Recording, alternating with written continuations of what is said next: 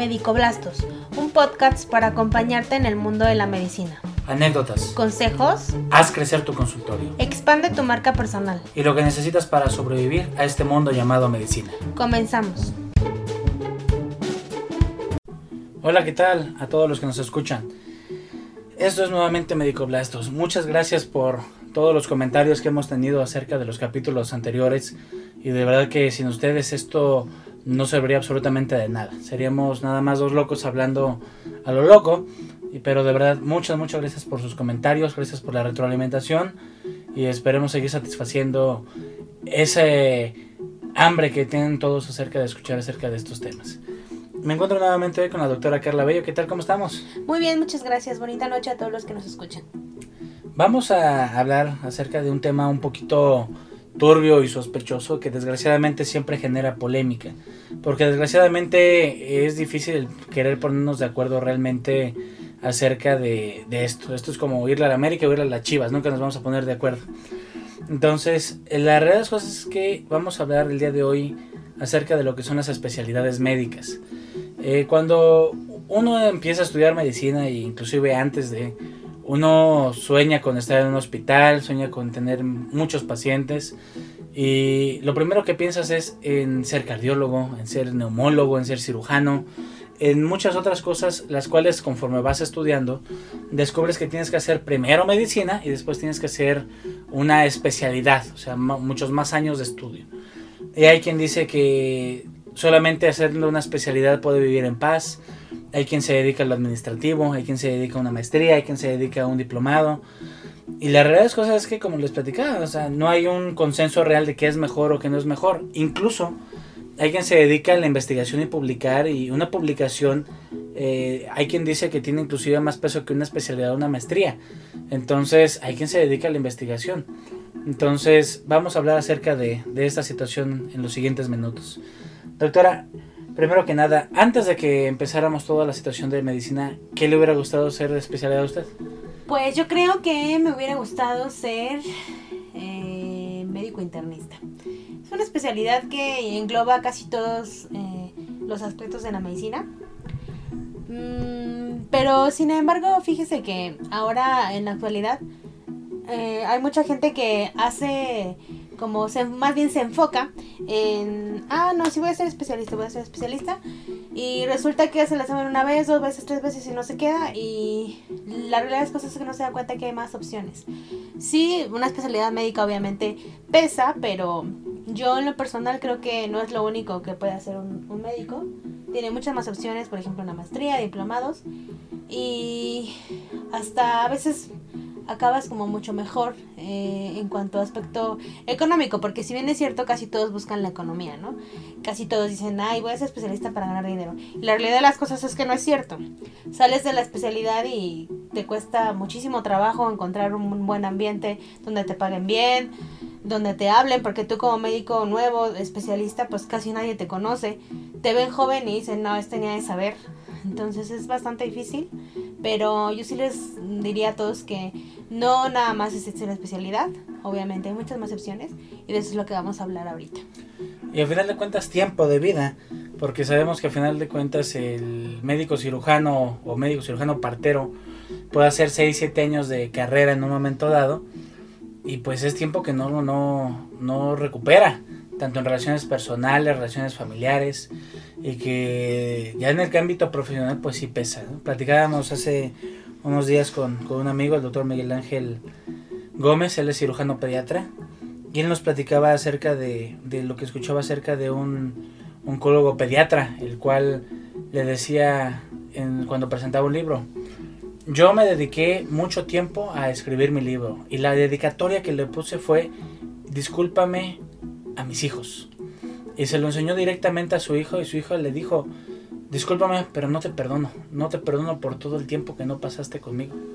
Y es algo que, que pesa en muchas ocasiones, ¿no? Que inclusive hasta familiares te digan, bueno, te pago la consulta para verte. Porque aunque uno no desee realmente, pues sí, sí quita un, mucho tiempo, ¿no? Hemos tenido hasta que salir corriendo a veces hasta de fiestas familiares por problemas médicos. Y pues a veces el, la persona que no está totalmente familiarizada con la cuestión médica se espanta, ¿no? Se aterroriza de, esa situación, inclusive terminan poniéndote motes de payaso o otras palabras más fuertes para, para decirle por qué no estás haciendo las cosas. Pero bueno, ya referente a esta cuestión de la especialidad, yo les puedo decir francamente que a mí me hubiera encantado, me hubiera fascinado, hubiera deseado ser cirujano, me hubiera encantado ser cirujano y es parte de lo que actualmente me, me dedico en la práctica profesional, cirugías de, de todo tipo, como primer ayudante. Eh, sin embargo, yo creo que si en este momento hiciera yo una especialidad, creo que haría anestesio. Estás en la cuestión quirúrgica, te puedes derivar a, a intensiva, eh, creo que es una muy buena especialidad. Al final de cuentas, yo no, dicen una, una, frase muy fea, pero muy cierta, no hay anestesiólogo pobre. Sale un anestesiólogo por muchos otros quirúrgicos y pues le da la oportunidad de tener mucho, mucho campo de trabajo. Y no obstante, yo sí lo digo francamente, creo que eh, será un pleito de toda la vida entre hacer o no ser una especialidad. Yo lo digo con mucha tranquilidad, jamás hice el examen de residencias médicas y no por no querer o no por no poder, sino porque francamente eh, mi ámbito fue diferente. Descubrí en la bendita medicina que hay muchos campos que no están cubiertos y uno de ellos es precisamente esto que hacemos aquí, el difundir el conocimiento acerca de la cuestión de ventas. Nos hacen muy buenos médicos, pero nos hacen muy malos vendiendo nuestros servicios y terminamos malbaratando todo ese conocimiento que aprendemos. Es que muchas veces no es malbaratando, ¿no? Es eh, como le decía hace un rato, nosotros salimos de la escuela y obviamente pues uno sale con la idea de voy a ganar el dineral y, me van a contratar en un hospital súper grande, voy a encontrar una plaza en un hospital. Y la realidad de las cosas es que saliendo de la escuela te enfrentas al mundo real y ves que no es tan fácil, que los empleos que te ofrecen son en un consultorio de similares, donde te pagan 1.500 pesos a la semana por dar consulta de 7 de la mañana a 7 de la noche y en realidad es complicado, ¿no? O sea, como, como dice usted, eh, nunca nos preparan para el mundo real. Siempre la gente piensa, el médico gana mucho dinero, pero no se dan cuenta de todos los sacrificios que hace uno, la batalla para conseguir un buen empleo. Actualmente, de verdad, eh, hace unos días estuve viendo una publicación de, de que quieren crear la Universidad de la Salud la verdad es algo totalmente ridículo. No hacen falta médicos. Lo que hacen falta son buenos trabajos para los médicos que salen de las escuelas. En realidad mm, es algo tonto que quieran crear una universidad para que salgan médicos. Viendo el programa que tienen, la verdad está de risa. O sea, ni siquiera les dan farmacología, que es una cosa bien básica. ¿Qué médicos van a crear, no? Está como, como de risa, de verdad. Eh, la intención... Ya, ni siquiera homeopatía a final de cuentas, ¿no? Sí, está, está como de risa, de verdad, ¿no? Pero es lo que les decía, y como dice usted, ¿no? Siempre nos marcan, tienen que ser esto, esto y esto, pero nunca nadie nos enseña a, a ser como, o más bien vender nuestros servicios. Porque al final de cuentas nosotros vendemos un servicio, ¿no? Eh, es difícil la situación que estamos viendo actualmente. Mm, yo, por ejemplo, sí les puedo decir que yo hice una vez el examen de residencias y la verdad es que no me quedaron ganas para volver a hacerlo nunca jamás en la vida. Es una situación bien estresante donde, aparte de tu estrés que tú traes, ves el estrés de todos los demás y es horrible. O sea, estar pensando en, contando, y esto estará bien, esto estará mal. Es súper estresante, la verdad es que yo lo hice una vez y no me quedaron ganas para nunca jamás en la vida. Me va muy bien, yo tengo un diplomado en ultrasonografía y la verdad es que me va bien. Y sin necesidad de, de haberme matado a lo mejor 3, 4 años de mi vida, como dice usted. Obviamente, pues sí, ¿no? En la actualidad todavía sufrimos bastante con, es que tengo una fiesta y, no puedo ir. Pero pues uno se acostumbra y también a veces hay familiares que entienden, hay familiares que nunca van a entender, pero pues uno tiene que vivir con eso. Mira, yo la conozco y, y, sé que ha explotado mucho la cuestión del ultrasonido. ¿En qué partes ha podido trabajar para cuestiones de ultrasonido? En ultrasonido yo trabajé primero en el Hospital Vivo. Ahí fue mi primer empleo. Después fui a los laboratorios Jenner y Azteca. Eh, la verdad es que estuve ahí más o menos dos años, casi tres años. Y me fue bastante bien. La verdad es que económicamente no me iba mal. Ya después, eh, obvio, va a ser un podcast o más bien un episodio de que hablemos más adelante. Yo ya quise como emprender mi propio negocio. Este. y obviamente pues ya las cosas cambian, ¿no? Ya tú poniendo tu propio negocio, pues ya tú puedes manejar un poco más tus finanzas, tus precios. Es bastante complicado al principio porque como les digo, pues nadie nos enseña a ser emprendedores, entonces es difícil. Pero pues actualmente no, no me va mal. La verdad es que teniendo tu propia empresa eh, tu propio negocio, pues es fácil que tú adaptes tus tiempos, eh, tus precios, manejes tus pacientes. Obvio es otra situación diferente si, trabajaras para otra persona. Pero este pues esa es otra otra otra idea que más adelante este, les estaremos hablando. Eh, yo en lo personal sí les puedo decir que no se casen con la idea de tengo que ser especialista, porque hay unos que de verdad suena hasta mal, pero se trauman con esa situación, o sea, es de, no, es que si no soy especialista no voy a ser nadie. Y ya que se quedaron, hay quien deserta. Y, sí, claro. Y termina siendo uno, dos, tres meses de una especialidad en la cual no querían estar, o la terminan y realmente terminan hasta frustrados en esa cuestión profesional y personal. Claro, porque pues la especialidad médica, aparte de, de tener conocimientos, es de resistencia, ¿no? O sea, tienes que tener una capacidad mental y una fuerza impresionante para quedarte ahí, soportar los malos tratos, soportar muchísimas cosas, o sea, como, como dice usted. Eh, yo tengo amigos que se quedaron y a los tres meses dijeron ya no. y yo digo, qué hueva. Sí, qué flojera terminar Sí, claro, porque al final de cuentas tú sabes que cuando te inscribes, pues obviamente eh, pues vas con todo, ¿no? Y, y la resistencia mental y física es impresionante la que debes de tener yo sí les puedo decir que, que, pues la verdad, no se casen con la idea de, ser especialistas.